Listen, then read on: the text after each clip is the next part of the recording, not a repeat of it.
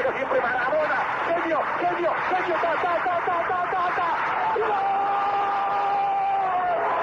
¡Gol! Viene el tiro de esquina, le pega Machón, hacia el centro, el ¡gol!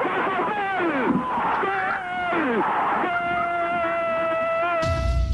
Esto es Podcast de Deportito GT. ¡Comenzamos!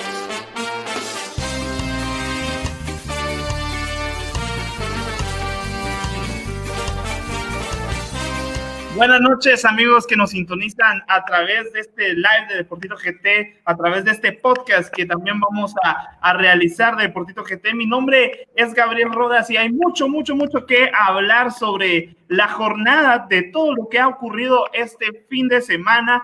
Eh, ha habido mucho fútbol, ha regresado el fútbol desde la semana pasada y estamos muy contentos de poder estar eh, tanto en coberturas como así poder darles toda la información de lo que sucede en el mundo del fútbol de Guatemala. Pero antes de iniciar eh, con este tema, quiero darle la bienvenida a Carlos Duque. Duque, buenas noches, ¿qué tal? ¿Cómo estás?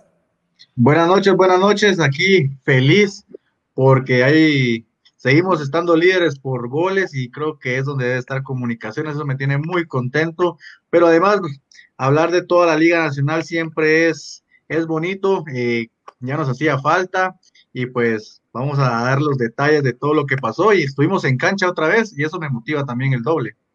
Definitivamente es motivante porque eso quiere decir de que poco a poco estamos eh, teniendo presencia y eso es lo que, lo que, por lo que hemos luchado definitivamente durante todo este tiempo. Buenas noches a Javi, buenas noches, ¿qué tal? ¿Cómo estás? ¿Qué tal, Tito? ¿Qué tal, Duque? Pues contento de estar aquí en un nuevo live y podcast a la vez. Un saludo a todas las personas que ya nos están viendo desde Facebook y también pues un saludo a todas las personas que nos van a estar escuchando en las diferentes plataformas de nuestro podcast. Eh, la verdad es que eh, hay bastante de qué hablar de esta jornada número 2 que tuvimos y contento porque la verdad sigo viendo un nivel que no esperaba en el regreso de nuestro fútbol y eso me, me alienta mucho a pensar positivo y en cosas grandes. Definitivamente, ¿cómo te en tu primer eh, cobertura con Deportito GT? Bueno, fue una experiencia inolvidable. ese, ese sacachispas contra Sanarate va a quedar en, en, mi corazón para siempre porque fue la, la, primera cobertura en mi carrera y a la vez la primera cobertura con, con Deportito y fue algo, algo bastante bonito en donde pues se vivió algo que, que siempre había soñado, que siempre había querido cumplir y, y gracias a Dios pues el fin de semana lo, lo pude lograr y pues esperando que, que se puedan venir muchas más. Bueno, vamos a entrar de lleno ya a hablar de fútbol nacional, que para eso es que estamos acá. Y es que inició la jornada y vamos a hablar sobre este tema. Datos, estadísticas, momentos relevantes y todo lo ocurrido en la jornada. Bueno, vamos a hablar de lo que ocurrió el día sábado, partido eh, Bravo, en donde Achuapa recibía como local en el Manuel Ariza a Cobán Imperial. Dos por uno fue eh, ganancia para los Príncipes Azules con doblete de Lauro Casal, que definitivamente sigue dando de qué hablar y es, hasta el momento sigue siendo el hombre más importante de Cobán, ¿no? Definitivamente es el máximo goleador, pues acaba de pasar el torneo, pero ya lleva tres anotaciones en dos jornadas creo que es muy importante lo que, lo que Lauro le puede estar, lo que le está dando a, a Cubán Imperial. Eh, me sorprende mucho que, que Achuapa haya bajado el nivel a, comparación del primer partido y, es que Zacachispas lo vemos ahora y tampoco era un flan, entonces creo que el, como dice Javi, los torneos están, el torneo está muy parejo, el nivel futbolístico pues es más de lo que estamos, de lo que esperábamos, y, se refleja en la cancha. Creo que fue un partido muy parejo, donde por ahí las individualidades pesaron. Eh, Achuapa descuenta por, por una inocentada, ¿verdad?, de, Elías Enoch, que por ahí ese penal era evitable, el mismo canche moscoso se lo, se lo recrimina, pero es parte del fútbol, hay que estar ahí, y pues creo que es lo que Enoch en ese momento consideró prudente, pues no le salió, pero ganaron, que es lo importante. Entonces Cobán Imperial se lleva tres tres puntos de una cancha complicada por lo que había mostrado a Chuapa en la primera jornada. Claro, Vamos al siguiente partido en donde Xelajú Mario Camposeco de local eh, vence 2 por 1 al Deportivo Iztapa. Lo dijimos la semana pasada que faltaba un poco de engranaje dentro de la máquina de, de Shela y no podíamos crucificar tan rápido a Seco. Vence 2 por 1 a Iztapa difícil también porque Iztapa no es un flan. Eh, Israel Silva de nueva nota demuestra que va a ser un jugador importante esta temporada para Shela y Chicho Mingorance que definitivamente es uno de los jugadores eh, más desequilibrantes de la Liga Nacional, ¿no, Javi? Sin duda, sin duda, Chicho, la verdad es que para mí es de los pocos extranjeros que tenemos en nuestro fútbol que de verdad rinden y dan la talla. Hemos visto cómo han venido una gran cantidad de paquetes a nuestro fútbol que solamente vienen a cobrar bien y no le vienen a aportar nada a nuestro fútbol, pero la verdad es que Chicho sí es un jugador que yo te digo, se nota que le aporta a nuestro fútbol. Eh, un poquito de suerte, el gol que tuvo, ¿no? Al final un tiro libre que desvía eh, el jugador de Iztapa y por eso pues logra entrar el balón para lograr el 2 a 1 a favor de, de Shela y también Israel Silva callando bocas por todos lados me acuerdo allá Duque defendiéndolo bastante y ahorita pues me imagino que se ha de sentir bastante contento porque eh, yo impactado, impactado con lo que está teniendo Israel Silva, un físico que pareciera que tiene 20 años corriendo en el campo y ahí estando, listo para hacer los goles como se debe. No, definitivamente lo, lo dijimos con Gabo, lo comentábamos, que Israel Silva eh, entre broma y broma decíamos que tenía mejor físico que el de nosotros cuatro juntos o el de todo equipo de Deportito. Eh, lo que sí me llama la atención de este partido y tocarlo rápidamente es lo fácil que cayeron los goles o, lo accidentado que fueron los goles. Si te das cuenta, el gol de Camiani Félix también, es un desvío en la barrera. Entonces fue un partido muy parejo también. Shela para mí sigue sin demostrar, sigue sin, sin eh, lubricar la máquina. Creo que le falta un un par de partidos para, para aceitarse bien, para conocerse bien y para jugar en conjunto, porque individualidades pues definitivamente las tienen y, y, y, tomando el, el, tema de que Chicho Mingorán se arranca en la banca, no sé por qué, por qué razón Claverí pues lo, lo sienta para este partido. Claro, claro, y ahora pues Israel Silva, entre más goles hace, también está más cerca de la, de la marca del Pin Plata junto con Camiani, ¿no? Eh, fue literal un, duelo de goleadores y a ver cómo, eh, definitivamente la, la, marca del Pin va a ser rota. ¿Quién crees que va a, romperla primero, Israel Silva o Camiani? Mm, Israel Silva, eh, perdón, perdón, perdón, perdón, Camiani.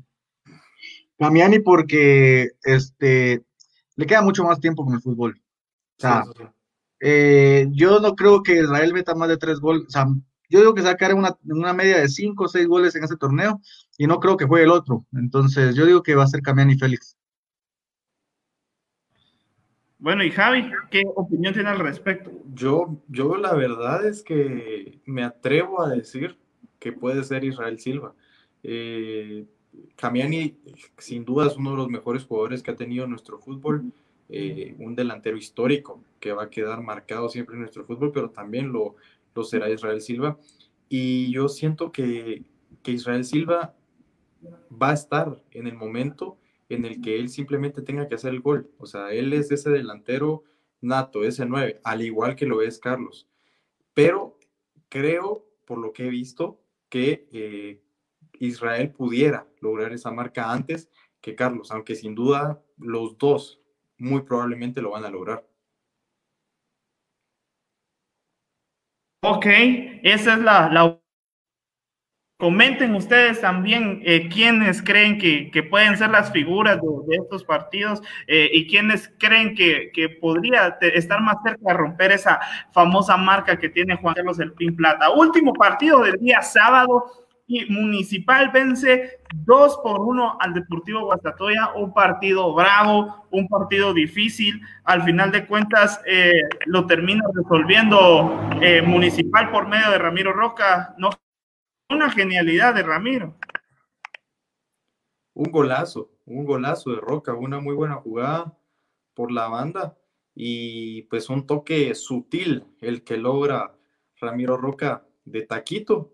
Esos goles que vemos en Europa, pues, pues el, el delantero argentino logró ese, ese tanto con Municipal al minuto 62 y luego a los tres minutos al 65 un cabezazo que como que con un martillo cabeció la, la pelota a Héctor Moreira que pues el portero de Guastatoya no logró sostener el balón y pega contra él, pero luego de la fuerza que llevaba el balón para adentro. ¿Crees que, que, le hace falta un poquito más de jornada municipal para que pueda establecerse bien? Porque el municipal no está jugando bien. Y, y, al final de cuentas, el jugador que tanto han criticado los aficionados es el que más ha dado la cara por municipal y ese es Janderson Pereira, ¿no? A mí por el momento aún no me convence municipal. Eh, el primer partido contra Cobán eh, no me convenció del todo atacaron mucho más en el primer tiempo, pero no me convenció y el gol que logró Ramiro Roca no fue un gol que, que de verdad demostrara la calidad delantera que tiene el equipo. Luego en este partido contra Guastatoya muchas carencias en el primer tiempo, demasiadas. Eh, Luis Landín, ex municipal, le marca la ley del EXA a los rojos y la verdad es que... y, y la verdad es que luego también errores en Guastatoya, porque también Guastatoya no está bien, y lo vimos desde también la jornada 1 enfrentándose a Sanarate. Entonces, Municipal aprovechó las oportunidades que tuvo. Sin embargo, a mí no me termina de convencer a un Municipal y creo que les hace falta mucho si es que de verdad quieren pelear por la 32 y lograr el bicampeonato. Bueno, hablemos del primer partido que se vino eh, el día domingo y es que Santa Lucía con su Malguapa venció 2 por 1 a Malacateco de visita, señores. Eh, incluso muchos, muchos jugadores, exjugadores de Malacateco, piden la cabeza de Ronald Lavala Gómez.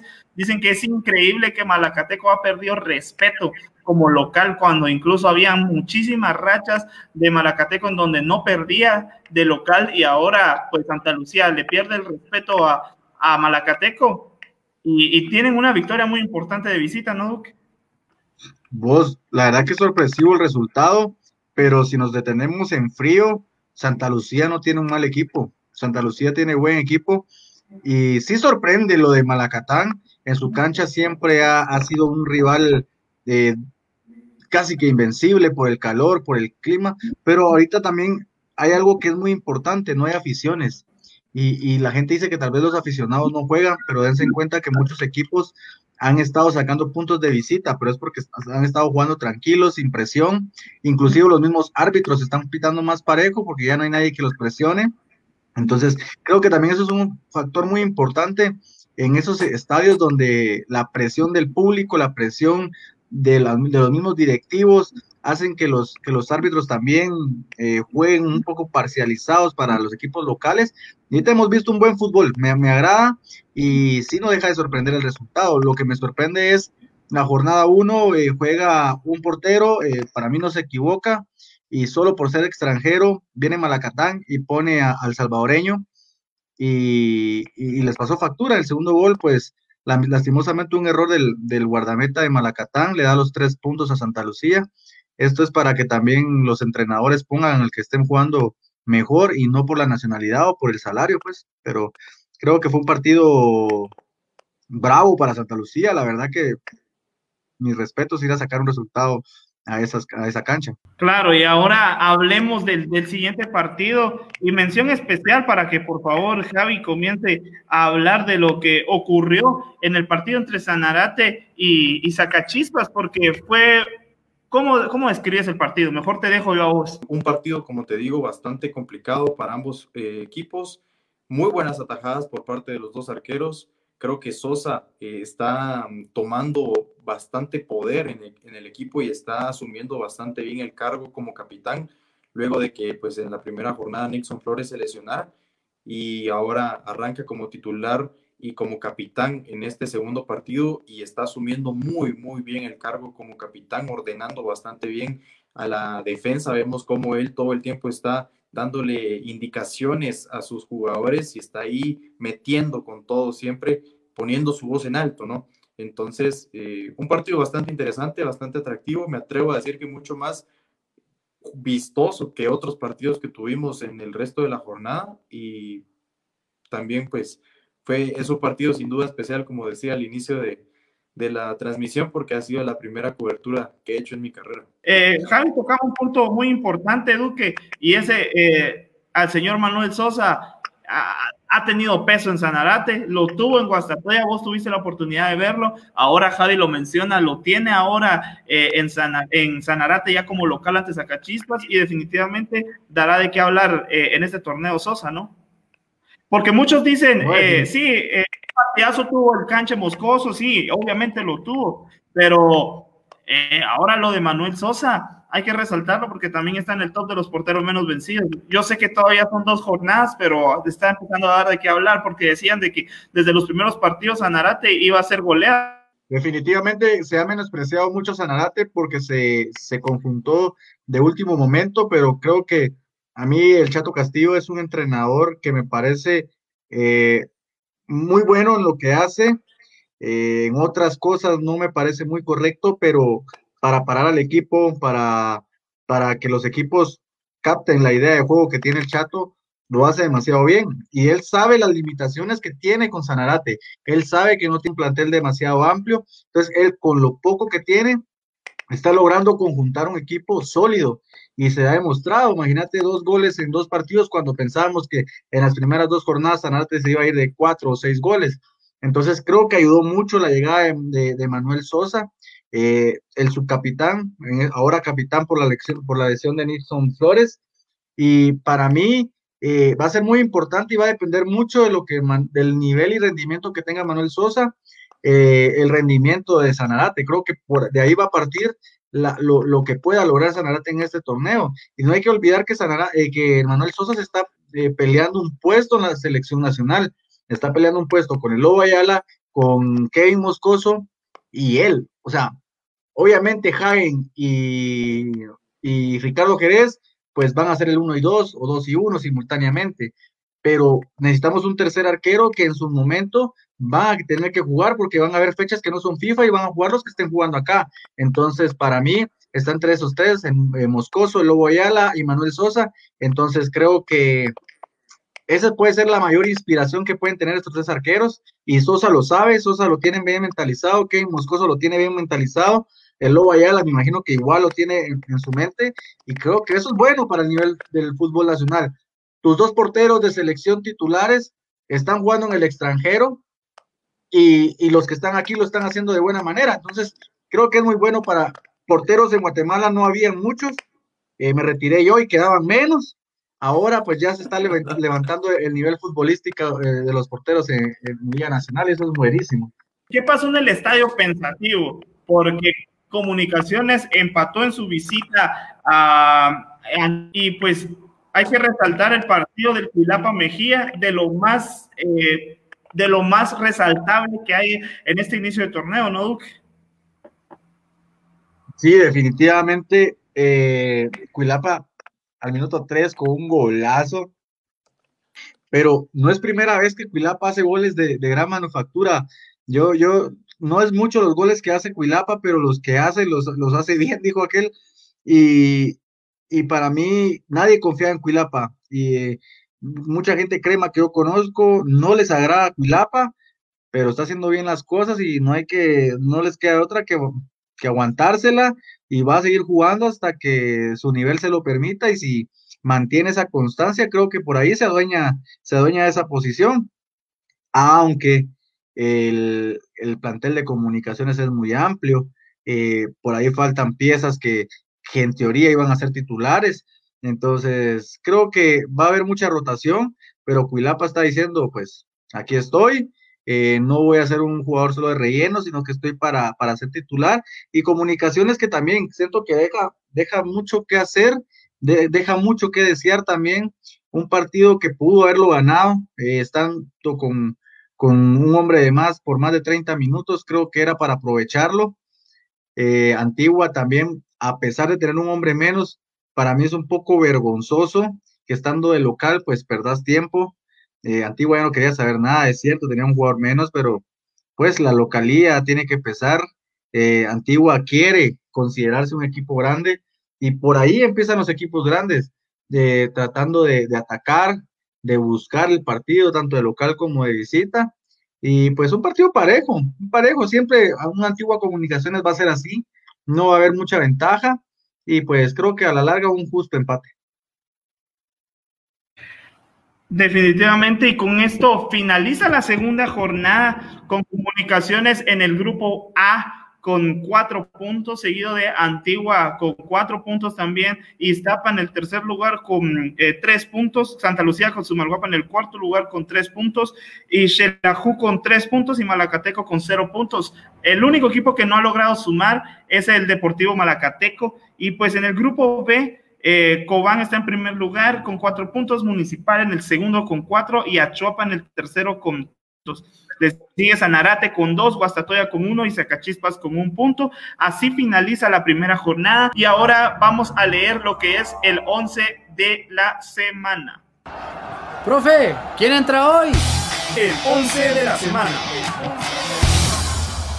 Bueno, con esto vamos a analizar el 11 de la semana. Yo no sé, creo que es la maldición del 11, así le podemos decir, porque al que le toca decir el 11 generalmente no se puede conectar, pero esperemos que se pueda conectar pronto. Julián eh, ahí me ha dado, a, eh, mandado los screens de que le ha costado conectarse, pero bueno, este es el 11. Kevin Moscoso en el arco, una línea de cuatro con Jamal Jack de Zacachispas y Héctor Moreira como centrales, por izquierda Ángel Cabrera de Cobán, por derecha, ojo, Joshua Ubico de, de Shela, en el medio Chicho Mingorance de Shela, el Cuilapa Mejía repite en el 11, Giovanni Hernández que también eh, ha tenido muy buenas actuaciones y tres delanteros, Lauro Casal de Antigua, Israel Silva de Shela y, y Ramiro Roca de Municipal. Duque, algo que tengas que hablar sobre este 11. No, la verdad que que están los que tienen que estar. Eh, creo que Kevin Moscoso, segundo, segunda vez consecutiva, ¿no? Sí, eh, en el caso del Canche Moscoso, el Cuilapa Mejía, Israel Silva, repiten. Sí, la verdad que este 11 me, parece muy bien. La verdad que han, han, sido los jugadores importantes. Ramiro Roca, pues, le da el gol de, del empate municipal en fuera de lugar. Pues, hay que decirlo, hay que decirlo. Fuera de lugar de, de Anderson Pereira. Eh, Israel Silva demostrando que está, que está a un nivel bárbaro y creo que no, no, no quitaría ninguno. Eh, creo que yo sí estoy de acuerdo. Segunda vez que estoy de acuerdo con el 11 y eso que a mí me gusta pelear, pero hoy sí me gusta, me gusta.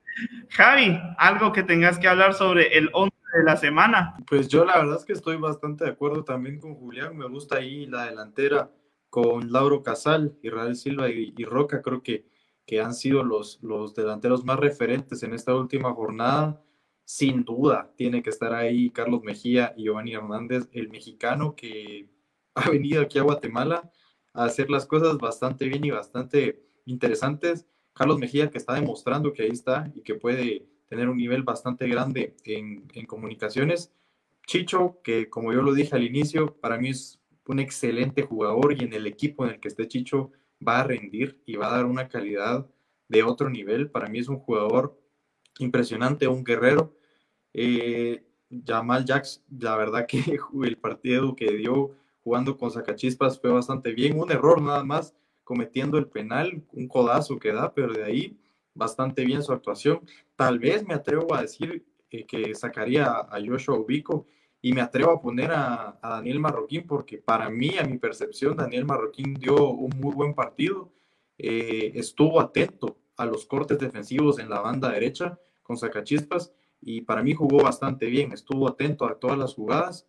Eh, y Kevin Moscoso, mis respetos, mis respetos para Kevin porque está demostrando una autoridad bastante grande y me da tanta tristeza que haya estado tanto tiempo encerrado en, en Comunicaciones B y que él haya pensado que esa era una buena oportunidad para él. Y pues qué bueno que, que ya logró salir de ahí porque, porque sin duda ahí no iba, no iba a lograr mucho. Muchachos, ¿sabes qué estaba pensando? Que si yo no hubiera puesto a Kevin, que sí estoy de acuerdo con Moscoso, pero si no hubiera puesto a Johnny Navarro, también segundo penal consecutivo que, que ataca, y a pesar de que en la primera jornada no le fue, no, a, pesar de que en la primera jornada no le fue muy bien, creo que tuvo responsabilidad en un par de goles, pero esta jornada, creo que ustedes lo vieron en vivo, eh, fue muy importante para el equipo Zacachispas. No, coincido totalmente. Johnny Navarro por ahí pudo haberse colado. Creo que pesa el canche porque definitivamente eh, estuvieron a punto de perder y es segundo partido consecutivo que por el canche sacan puntos, pero lo de eh, Johnny Navarro hay que resaltarlo también, muy buen partido, le paró el penal a la pulga negrete, y que también es un jugador que ha pesado, pero en el caso del canche estoy totalmente de acuerdo, creo que el 11 de Julián eh, definitivamente es un 11 muy bueno. Definitivamente también pone a jugadores que eh, yo por ahí lo que dice Javi sobre Dani tal vez no, eh, pero con, con, todos los demás jugadores creo que, que es un muy buen once. Ahora vamos a hablar sobre el deporte. Este espacio fue creado para el debate y la polémica sobre un tema específico. Fue fuera del área, man. Te dejamos con el deportema. Bueno, en los últimos días eh, se ha venido manejando cierta información. El tema de Nicolás Caen. Eh, Javi lo ha logrado investigar un poco sobre la liga, sobre lo que ha pasado. Eh, muchos dicen que Nicolás Caen con esto que está pasando retrocede en su carrera, pero yo creo que, no, no es de esa forma. Duque, ¿cuál es tu comentario al respecto? ¿Hagen retrocede yéndose a Azerbaiyán o es un paso gigante en su carrera? Solo, solo mirar la cancha, solo mirar los balones, solo mirar el uniforme, solo mirar el estadio. ¿Cómo van a decir que es un retroceso que un jugador vaya al extranjero, a un país europeo donde juega eh, partidos de clasificatoria a la Europa League? Por ahí en algún momento puede dar la sorpresa, tal vez no es equipo, pero un equipo de Azerbaiyán. Creo que ya lo, ya lo hizo, que el, el Kerevac, creo que es de Azerbaiyán, ya jugó Champions League. O sea, creo que, eh, que este que Hagen eh, es compañero de Michael Essien. O sea, son, son cosas o, o, son detalles que a la larga uno dice, no, es que como uno no conoce, como nunca ha visto un partido de esos, piensa que la liga es, es, es peor a la de uno. Pero te apuesto que los de Azerbaiyán dicen Liga de Guatemala y dicen son, son amateurs. Lo mismo piensa uno de ellos. Entonces creo que para mí jugar en Europa Obviamente, si vas a ir a jugar a la tercera liga, a la tercera catalana, como este muchacho que un montón de páginas pusieron de que, de que estaba jugando en la segunda de España, es, también eso es caer en lo ridículo y obviamente es una liga amateur. Pero aquí estamos en una liga profesional donde Nicolás Jaén, que mira, me lo escribieron con Nicolás, o sea, porque ya, ya están en, enseñando el Azerbaiyán al muchacho. Yo también he estado practicando un poco ahí para poder entrevistarlo en Azerbaiyán. Y creo que, que, le va a ir bien a Jaén. Eh, pierden el primer partido, pero no lo juega. Creo que todavía no estaban inscritos. Pero por ahí Jaén tiene que agarrar ritmos.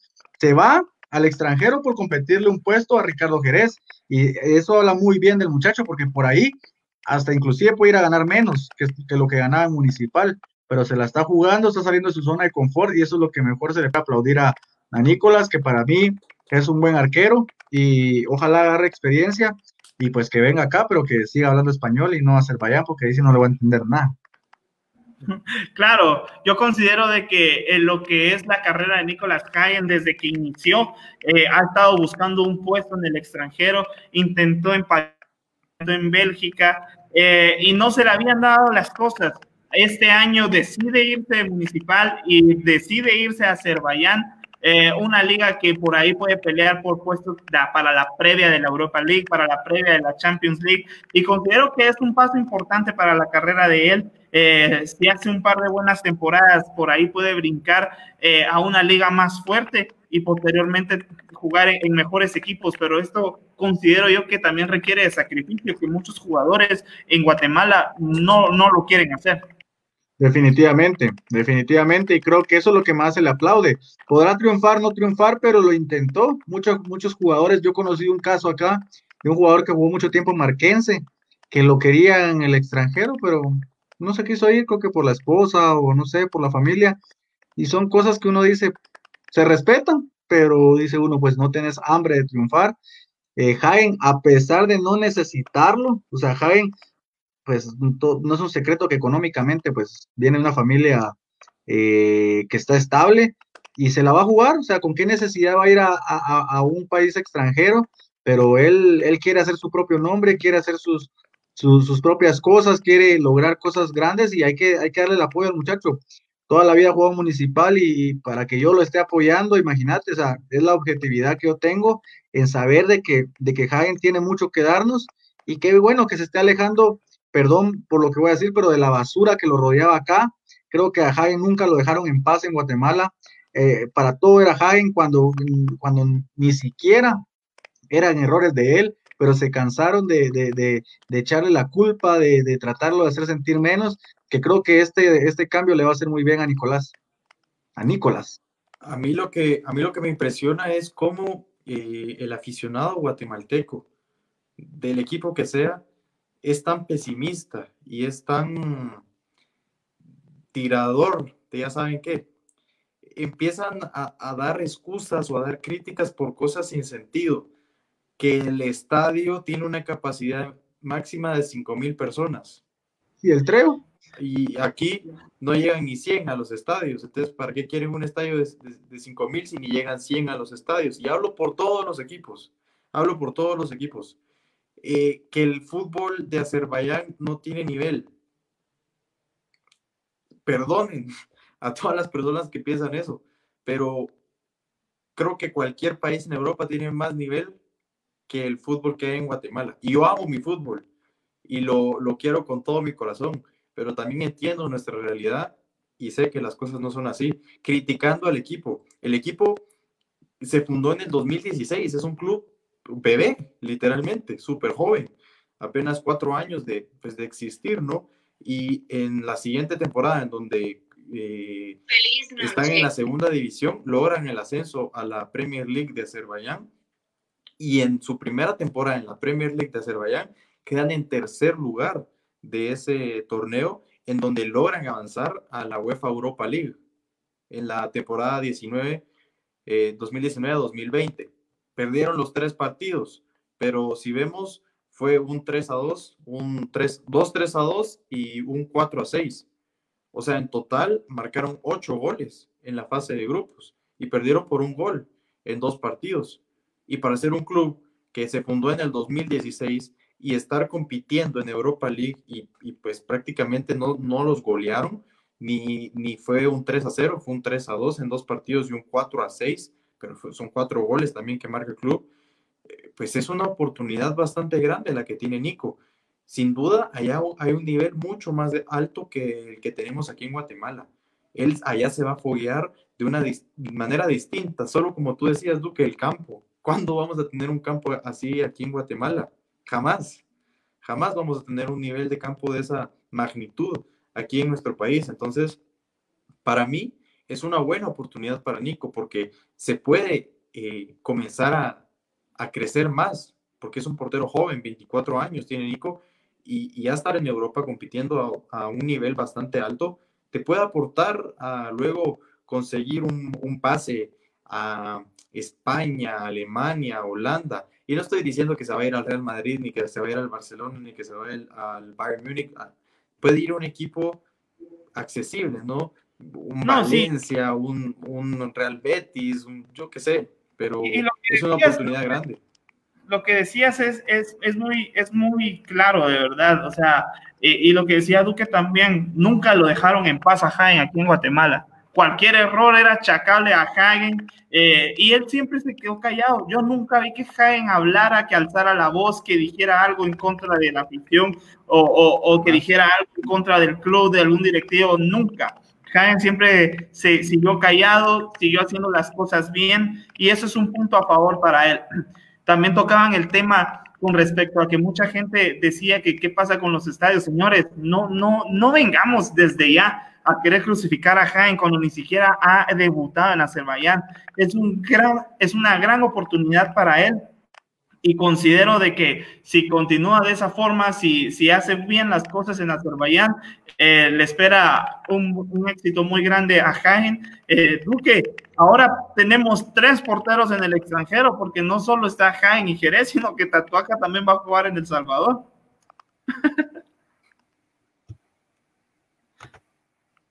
Sí, pero creo que, que, que mm, no.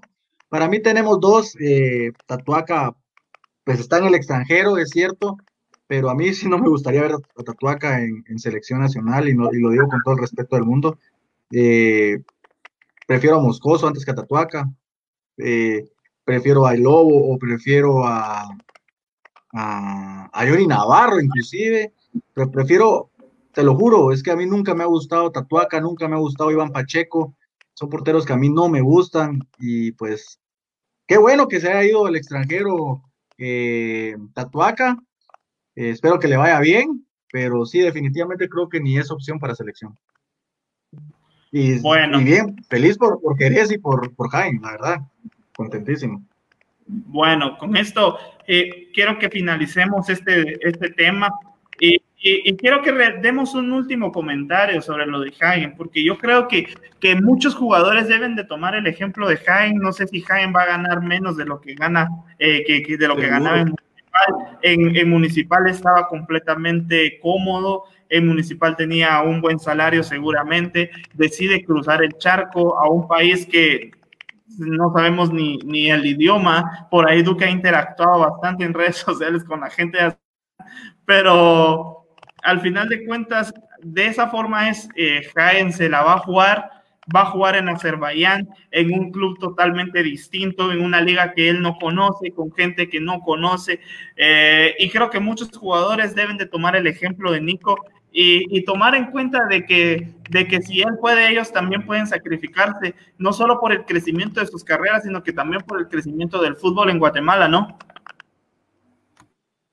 No, definitivamente, definitivamente, Jaén lo sabe, que si se quedaba aquí, eh, no, por ahí se le escapaba lo de selección nacional.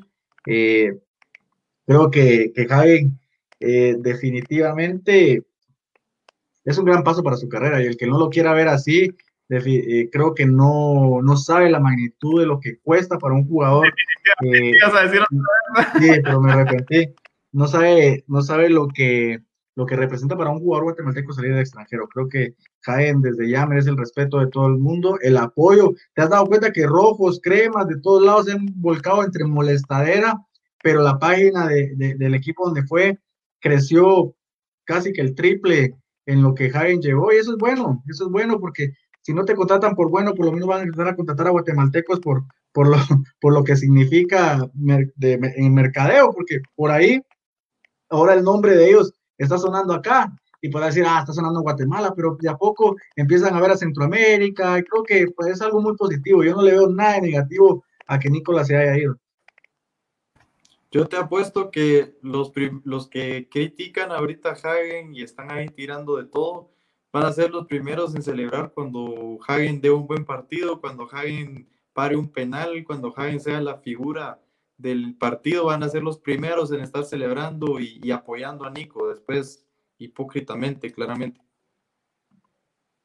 Bueno, con esto nos despedimos, agradecerle a todos por, por su conexión, por haber participado también acá en Deportito GT.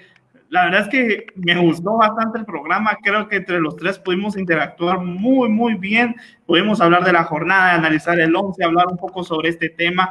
Creo que es un buen podcast que no se pueden perder todos el día de mañana que vamos a estar subiendo a través de las plataformas digitales y también eh, en YouTube, en todos lados. Entonces, con esto nos despedimos. Javi, gracias por, por estar una noche más con nosotros. Eh, felicidades por tu primera cobertura eh, deportito, creo que es algo que platicamos durante la cuarentena y ahora lo hemos podido cumplir y, creo que también te lo mereces por el esfuerzo que has dado, que has hecho y que sea la primera de muchas que el otro fin de semana pueda verte también cubriendo algún partido, porque de eso se trata, de esforzarnos y pues de ahí fajarnos para ver a dónde nos vamos, ¿no? Pero Javi, pasa feliz noche. No, pues un gustazo como siempre poder estar aquí con ustedes, eh, un fuerte abrazo para ti, Gabriel, y para, para ti, Duque. Y la verdad es que siempre es bueno poder platicar de fútbol y estos podcasts que hacemos y también aprovechamos a poder hacer un directo en Facebook que son bastante bonitos, bastante alegres, interesantes, en donde podemos debatir, podemos conocer la, la opinión de cada uno y al final es para platicar de nuestro fútbol, que es lo más hermoso que tenemos. Entonces, eh, pues gracias por siempre estar aquí, pues por traerme aquí, ¿no? Y también por la oportunidad de poder lograr ese, ese sueño que tenía y ahora pues a seguir esforzándonos para poder seguir cubriendo de la mejor manera eh, todos los partidos que se pueda. Hay que, generar el mejor contenido para toda la gente que nos sigue y que nos ve. Y pues mandarle un saludo a todas las personas también que nos están viendo ahorita en este directo y que nos van a eh, estar escuchando en las diferentes plataformas de nuestro podcast. Así que un abrazo a ustedes dos y a todas las personas que nos están viendo o escuchando. Duque, buenas noches, ya nos vamos, ya te puedes ir a Mira, hasta aquí abajito puse ya nos vamos amigos, entonces despedite por favor.